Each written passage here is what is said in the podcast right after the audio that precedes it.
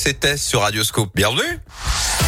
Allez, il est l'heure maintenant bah, d'accueillir notre monsieur Philippe Lapierre. Bon, Philippe, euh, rebonjour déjà. Bonjour Yannick. 11h50, c'est l'heure de votre rubrique. On s'y met maintenant, la Terre, la Pierre et vous. Alors, on aurait pu se dire que pour l'écologie, pour notre planète, c'était bien d'arrêter le, le ticket de caisse. Mais ça plaît pas à tout le monde. Hein. Exactement, oui. Le ticket Ah. de caisse va bientôt disparaître, enfin presque. Et les oui. associations de consommateurs sont montées au créneau hier avec un communiqué commun.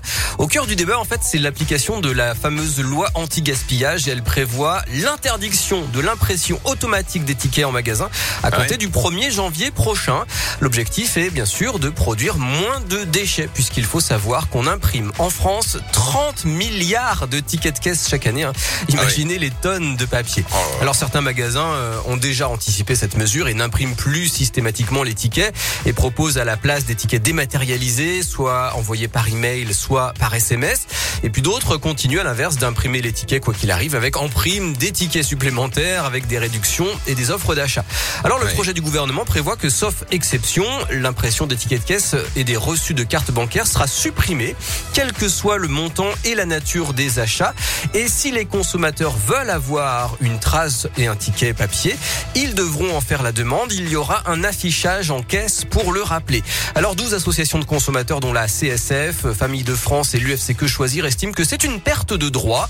Pour défendre le ticket de caisse, elles avancent plusieurs arguments. Bon. D'abord, c'est un outil de gestion du budget familial. Il permet aussi de vérifier l'exactitude du montant qu'on a payé. Et puis, c'est une preuve Bah, d'achat hein, ouais. qui offre des garanties forcément face au risque de fraude ou d'erreur euh, des commerçants.